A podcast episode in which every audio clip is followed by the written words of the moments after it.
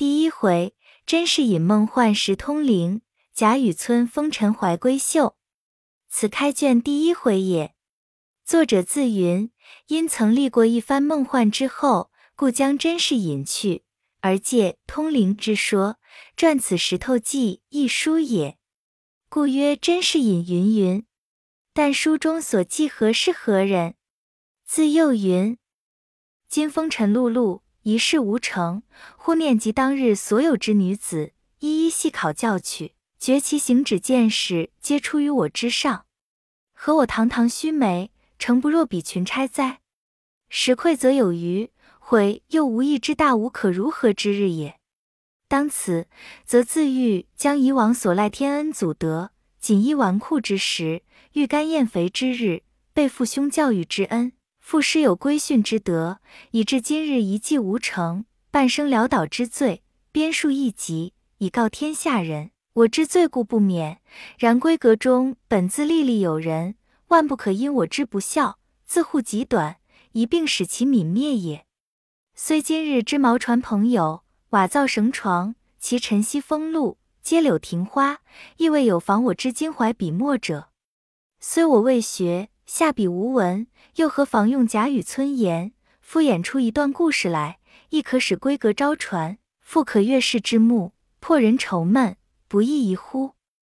故曰贾雨村云云。此回中凡用梦、用幻等字，是提醒阅者眼目，亦是此书立意本旨。列位看官，你道此书从何而来？说起根由虽近荒唐，细案则深有趣味。待在下将此来历注明，方使阅者了然不惑。原来女娲氏炼尸补天之时，于大荒山无稽崖炼成高经十二丈、方经二十四丈顽石三万六千五百零一块。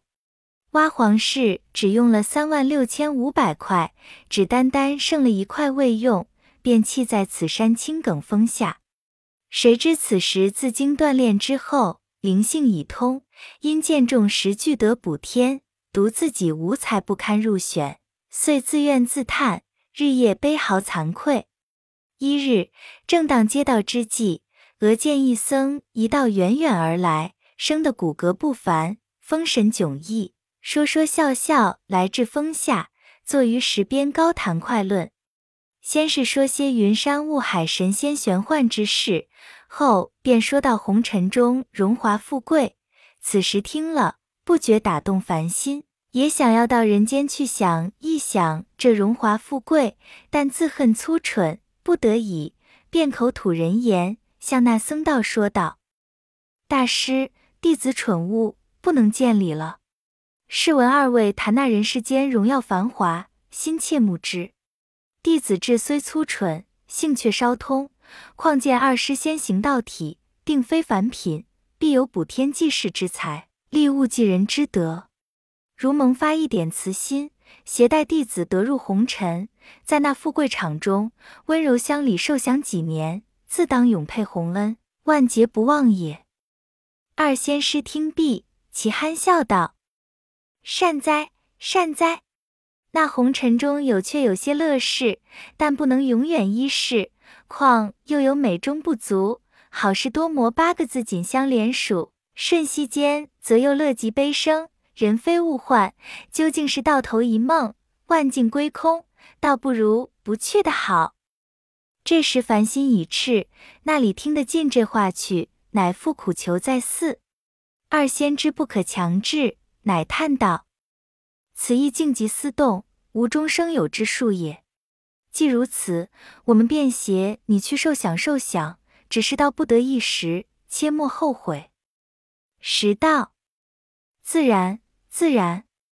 那僧又道：若说你姓灵，却又如此智蠢，并更无其贵之处，如此也只好点脚而已。也罢，我如今大师佛法助你助，待劫中之日复还本质，以了此案，你倒好否？石头听了，感谢不尽。那僧便念咒书符，大展幻术，将一块大石灯石变成一块鲜明莹洁的美玉，且又缩成扇坠大小的，可佩可拿。那僧托于掌上，笑道：“形体倒也是个宝物了，还只没有实在的好处，须得再镌上数字，使人一见便知是奇物方妙。然后携你到那昌明隆盛之邦，诗礼簪缨之族，花柳繁华地，温柔富贵相去，安身乐业。”石头听了，喜不能禁，乃问。不知赐了弟子那几件奇处，又不知携了弟子到何地方，望起明示，使弟子不惑。那僧笑道：“你且莫问，日后自然明白的。”说着，便绣了这时，同那道人飘然而去，竟不知投奔何方何舍。后来又不知过了几世几劫，因有个空空道人访道求仙。忽从这大荒山无稽崖青埂峰下经过，忽见一大块石上字迹分明，边树历历。空空道人乃从头一看，原来就是五彩补天，幻形入世，蒙茫茫大士渺渺真人携入红尘，历尽离合悲欢炎凉世态的一段故事。后面又有一首寄云：五彩可去补苍天，枉入红尘若许年。此系身前身后事，欠谁记去坐其船？事后便是此时坠落之乡、投胎之处，亲自经历的一段沉寂故事。其中家庭规格琐事以及闲情诗词，倒还全备，或可逝去解闷。然朝代年纪、地于邦国，却反失落无考。空空道人遂向石头说道：“师兄。”你这一段故事，据你自己说有些趣味，故编写在此，意欲问世传奇。据我看来，第一件无朝代年纪可考；第二件并无大贤大忠里朝廷制风俗的善政，其中只不过几个异样女子，或情或痴，或小才微善，亦无班姑菜女之德能。我纵抄去，恐是人不爱看呢。石头笑答道。我适合太痴耶？若云无朝代可考，今我师敬假借汉唐等年纪天坠，又有何难？但我想历来野史皆导一折，莫如我这不借此套者，反倒新奇别致。不过只取其事体情理罢了，又何必拘拘于朝代年纪哉？再者，市井俗人喜看礼制之书者甚少，爱事去闲文者特多。历来野史。或善谤君相，或贬人妻女，奸淫凶恶，不可胜数。更有一种风月笔墨，其淫秽污臭，荼毒笔墨，坏人子弟，又不可胜数。至若佳人才子等书，则又千部共出一套，且其中中不能不涉于淫滥，以致满纸潘安、子建、西子、文君。不过作者要写出自己的那两首情诗艳赋来，故假拟出男女二人名姓，又必旁出一小人其间拨乱，一如剧中之小丑然。且还必开口急者也知乎，非文即理。故逐一看去，悉皆自相矛盾，大不尽情理之话，竟不如我办事亲睹亲闻的这几个女子。虽不敢说强似前代书中所有之人，但事迹原委，亦可以消愁破闷。也有几首歪诗俗话，可以喷饭供酒。至若离合悲欢、兴衰际遇，则又追踪孽迹，不敢稍加穿凿，图为工人之目而反失其真传者。今之人，贫者日为衣食所累，富者又怀不足之心。纵然一时稍闲，又有贪淫恋色、好货寻仇之事，那里去有功夫看那理智之书？所以，我这一段故事也不愿世人称其道妙，也不定要世人喜悦简读，只愿他们当那醉饮饱卧之时，或避世去愁之际，把此一玩，岂不省了些寿命精力？就比那谋虚逐妄，却也省了口舌是非之害，腿脚奔忙之苦。再者，亦令世人换心眼目，不比那些胡牵乱扯、忽离忽遇、满纸才人淑女。子建文君、红娘小玉等通共熟套之旧稿，我失意为何如？空空道人听如此说，思忖半晌，将石头记再检阅一遍，因见上面虽有些指尖责佞、贬恶诛邪之语，亦非伤时骂世之旨，及至军人陈良父慈自孝，凡伦常所观之处，皆是称功颂德，卷卷无穷，实非别书之可比。虽其中大指弹情，亦不过实录其事，又非假拟妄称，一味淫妖艳约、私定偷蒙之可比。因毫不干涉时事。方从头至尾抄录回来，问世传奇。从此空空道人因空见色，由色生情，传情入色，自色悟空，遂一名为情僧，改石头记为情僧录。东鲁孔梅溪则题曰风月宝鉴。后因曹雪芹于道鸿轩中批阅十载，增删五次，纂成目录，奋出章回，则题曰金陵十二钗。并题一绝云：“满纸荒唐言，一把辛酸泪。都云作者痴，谁解其中味？出则记名，且看时上是何故事。按那时尚书云：当日地陷东南，这东南一隅有楚曰姑苏，有城曰昌门者，最是红尘中一二等富贵风流之地。这昌门外有个十里街，街内有个人清巷。”巷内有个古庙，因地方窄狭，人皆呼作葫芦庙。庙旁住着一家乡宦，姓甄，名费，字世隐，嫡妻封氏，情性贤淑，深明礼义。家中虽不甚富贵，然本地便也推他为望族了。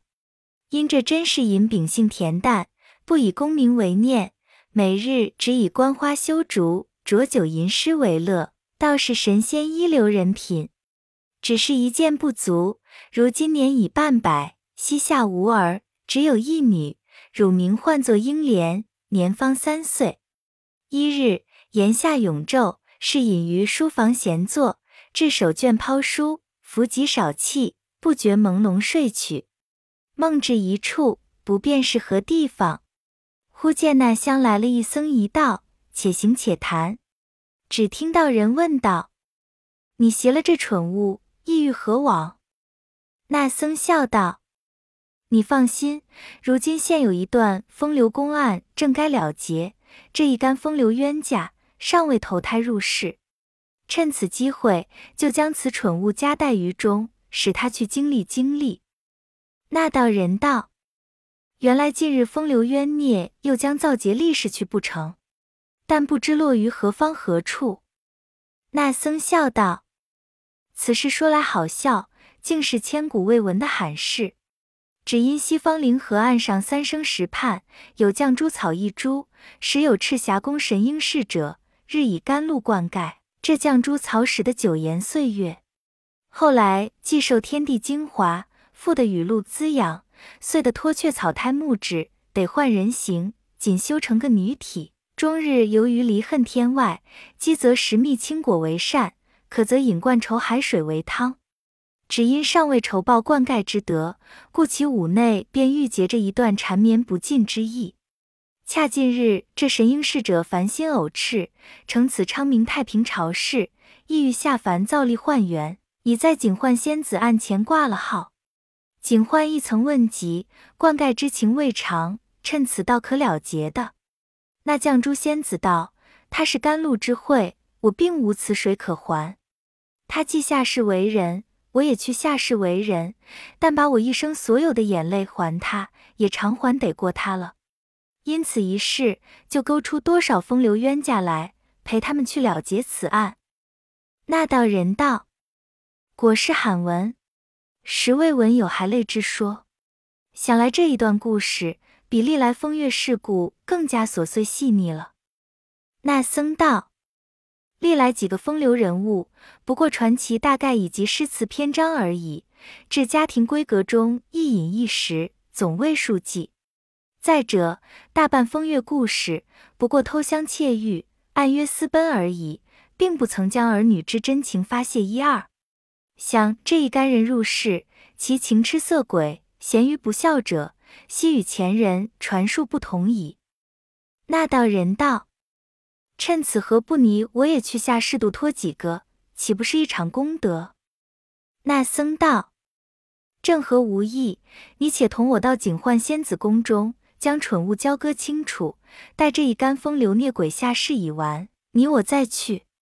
如今虽已有一半落尘，然犹未全集。”道人道：“既如此，便随你去来。”却说甄士隐俱听得明白，但不知所云。蠢物系何东西？遂不禁上前施礼，笑问道：“二仙师请了。”那僧道也忙搭理相问。是隐因说道：“试闻仙师所谈因果，实人是罕闻者。但弟子愚拙，不能洞悉明白。若蒙大开吃完，背细一闻，弟子则洗耳谛听。”稍能警省，亦可免沉沦之苦。二仙笑道：“此乃玄机不可预泄者，到那时不要忘我二人，便可跳出火坑矣。”世隐听了，不便再问，因笑道：“玄机不可预泄，但是云蠢物，不知为何，或可一见否？”那僧道：“若问此物，倒有一面之缘。”说着，取出地与世隐。侍引接了看时，原来是块鲜明美玉，上面字迹分明，镌着“通灵宝玉”四字，后面还有几行小字。正欲细看时，那僧便说已到幻境，便强从手中夺了去，与道人进过一大石牌坊，上书四个大字，乃是太虚幻境。两边又有一幅对联，道是。假作真时真亦假，无为有处有还无。是隐意欲也跟了过去，方举不时，忽听一声霹雳，有若山崩地陷。是隐大叫一声，定睛一看，只见烈日炎炎，芭蕉冉冉，所梦之事便忘了大半。又见奶母正抱了英莲走来，是隐见女儿越发生的粉妆玉琢，乖觉可喜。便伸手接来，抱在怀内，逗他玩耍一回，又带至街前看那过会的热闹。方玉进来时，只见从那边来了一僧一道，那僧则赖头显脚，那道则跛足蓬头，疯疯癫癫，挥霍谈笑而至。及至到了他门前，看见是引抱着英莲，那僧便大哭起来，又向是引道：“施主。”你把这有命无运、累及爹娘之物抱在怀内作甚？世隐听了，知是疯话，也不去睬他。那僧还说：“舍我吧，舍我吧！”世隐不耐烦，便抱女儿侧身要进去。那僧乃指着他大笑，口内念了四句言辞道：“惯养娇生笑你痴，菱花空对雪丝丝。”好房佳节元宵后，便是烟消火灭时。是隐听得明白，心下犹豫，意欲问他们来历。只听到人说道：“你我不必同行，就此分手，各干营生去罢。三节后，我在北邙山等你，会齐了同往太虚幻境消耗。”那僧道：“最妙，最妙。”说毕，二人一去。再不见个踪影了。是隐心中此时自忖：这两个人必有来历，该是一问。如今悔却晚也。这是隐正痴想，忽见隔壁葫芦庙内寄居的一个穷儒，姓贾名化，表字石飞，别号雨村者走了出来。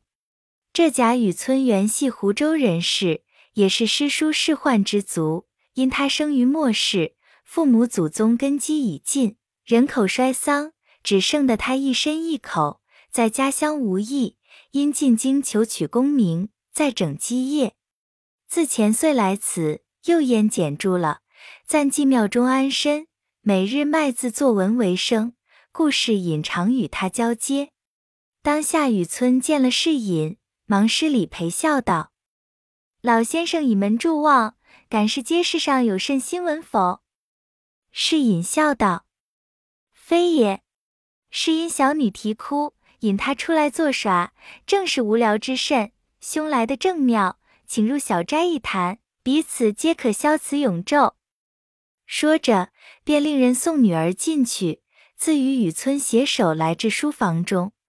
小童献茶，方谈的三五句话，忽家人飞报：“严老爷来吧。”是尹慌的忙起身谢罪道：“恕狂驾之罪，略坐，弟即来陪。”雨村忙起身揖让道：“老先生请便，晚生乃常造之客，稍后何妨？”说着，是隐已出前厅去了。这里雨村且翻弄书籍解闷，忽听得窗外有女子嗽声，雨村遂起身往窗外一看，原来是一个丫鬟在那里携花，生得仪容不俗，眉目清明，虽无十分姿色，却亦有动人之处。雨村不觉看得呆了。那甄家丫鬟携了花，方欲走时，猛抬头见窗内有人，碧金旧服。虽是贫窘，然生的腰圆背厚，面阔口方，更兼剑眉星眼，直鼻全腮。这丫鬟忙转身回避，心下乃想：这人生的这样雄壮，却又这样褴褛，想他定是我家主人常说的什么贾雨村了。没有意帮助周己，只是没甚机会。我家并无这样贫窘亲友，想定是此人无疑了。怪道又说他必非久困之人，如此想来，不免又回头两次。雨村见他头，便自谓这女子心中有意于他，便狂喜不尽，自谓此女子必是个巨眼英雄，风尘中知之极也。一时小童进来，雨村打听的前面留饭，不可久待，遂从家道中自便出门去了。是引待客既散。知雨村自便，也不去再邀。一日早又中秋佳节，是尹家宴已毕，乃又另聚一席于书房，却自己步月至庙中来邀雨村。原来雨村自那日见了甄家之婢，曾回顾他两次，自为是个知己，便时刻放在心上。今又正值中秋，不免对月有怀，因而口占五言一律云。未卜三生愿，平添一段愁。闷来时敛额，行去几回头。自顾风前影，谁堪月下愁？禅光如有意，先上玉人楼。雨村吟罢，因又思及平生抱负，苦未逢时，乃又搔首对天长叹，复高吟一联曰：“欲在独中求善价，钗于帘内待时飞。”恰值是吟走来听见。笑道：“雨村兄真抱负不浅也。”雨村忙笑道：“不过偶吟前人之句，何敢狂诞至此？”因问：“老先生何兴至此？”是隐笑道：“今夜中秋，俗谓团圆之节，想尊兄旅寄僧房，不无寂寥之感，故特具小酌，邀兄到碧斋一饮，不知可纳情意否？”雨村听了。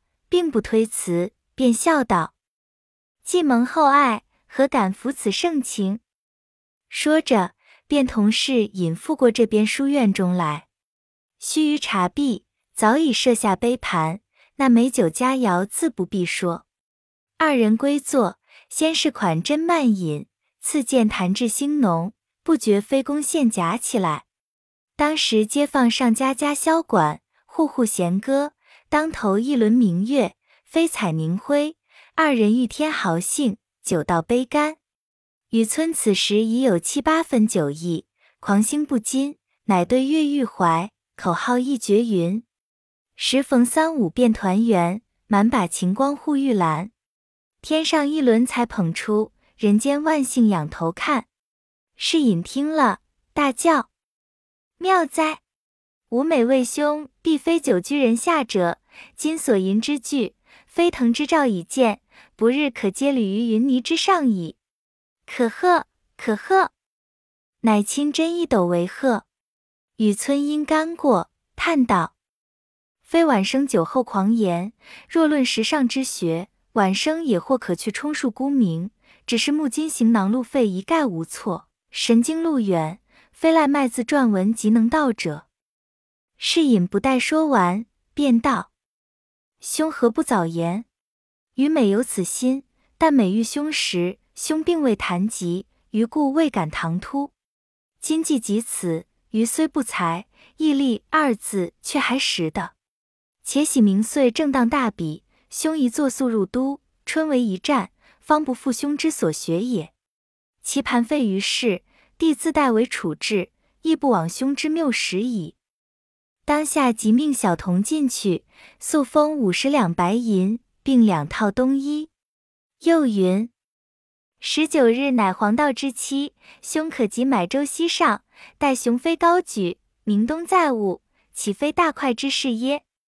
雨村收了银衣，不过略谢一语，并不介意，仍是吃酒谈笑。那天已交了三更，二人方散。是引送雨村去后。回房一觉，直至红日三竿方醒。因思昨夜之事，意欲再写两封荐书与雨村带至神都，使与村头谒个世宦之家为祭足之地。因使人过去请时，那家人去了回来，说：“和尚说，贾爷今日五谷已进京去了，也曾留下话与和尚转达老爷，说读书人不在黄道黑道，总以事理为要。”不及面辞了，世隐听了也只得罢了。真是闲处光阴易过，疏忽又是元宵佳节矣。是隐命家人霍启抱了英莲去看射火花灯，半夜中霍启因要小姐，便将英莲放在一家门槛上坐着，待他小姐完了来报时，那有英莲的踪影，急得霍启直寻了半夜。至天明不见，那霍启也就不敢回来见主人，便逃往他乡去了。那是尹夫妇见女儿一夜不归，便知有些不妥，再使几人去寻找，回来皆云连音响皆无。夫妻二人办事只生此女，一旦失落，岂不思想？因此昼夜啼哭，几乎不曾寻死。看看的一月，是尹仙就得了一病。当时风氏孺人也因思女够急，日日请医疗治。不想这日三月十五，葫芦庙中炸供，那些和尚不加小心，致使油锅火溢，便烧着窗纸。此方人家多用竹篱木壁者，大抵也因结束。于是接二连三，牵五挂四。将一条街烧得如火焰山一般。彼时虽有军民来救，那火已成了势，如何救得下？直烧了一夜，方渐渐的熄去，也不知烧了几家。只可怜甄家在隔壁，早已烧成一片瓦砾场了。只有他夫妇并几个家人的性命不曾伤了，急的是引为跌足长叹而已，只得与妻子商议。且到田庄上去安身。偏值近年水旱不收，蜀道风起，无非抢田夺地，鼠窃狗偷，民不安生。因此官兵剿捕，难以安身。世隐只得将田庄都折遍了，便携了妻子与两个丫鬟投他岳丈家去。他岳丈名唤风素，本贯大如州人士，虽事务农，家中都还殷实。今见女婿这等狼狈而来，心中便有些不乐。幸而世隐还有折遍田地的银子未曾用完，拿出来托他随分就价帛置些虚房地，为后日衣食之计。那风素便半哄半转，些许与他些薄田朽屋。世隐乃读书之人，不惯生理架色等事，勉强支持了一二年，越觉穷了下去。风素每见面时，便说些现成话，且人前人后又怨他们不善过活，只一味好吃懒做等语。是隐之投人不着，心中未免悔恨，再兼上年惊虎，极愤怨痛，已有积伤。暮年之人，贫病交工，竟渐渐地露出那下世的光景来。可巧这日拄了拐杖，正错到街前散散心时，忽见那边来了一个跛足道人，疯癫落脱，马洗纯衣，口内念着几句言辞，道是：世人都小神仙好，唯有功名忘不了。古今将相在何方？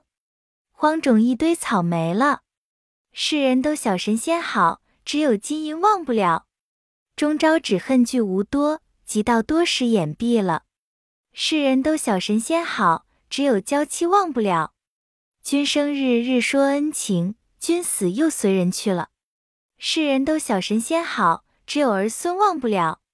痴心父母古来多，孝顺儿孙谁见了？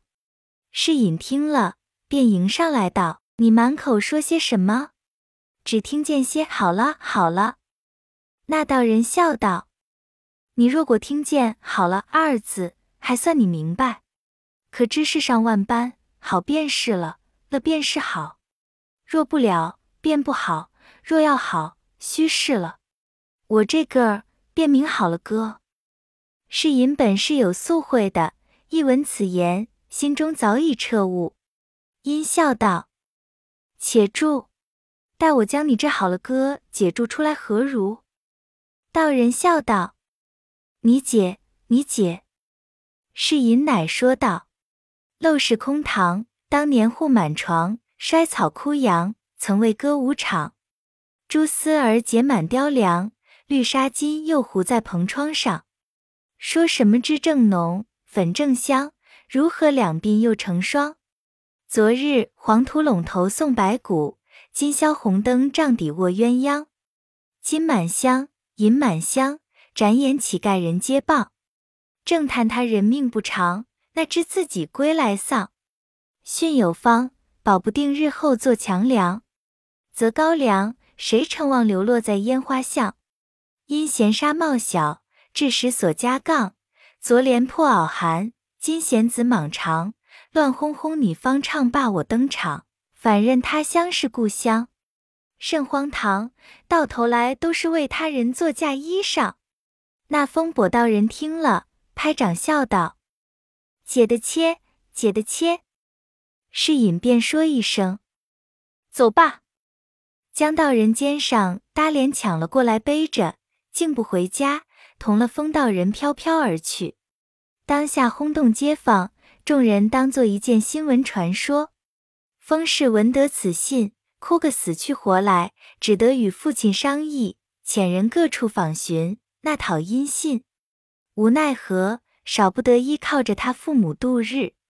幸而身边还有两个旧日的丫鬟服侍，主仆三人，日夜做些针线发卖，帮着父亲用度。那风素虽然日日抱怨，也无可奈何了。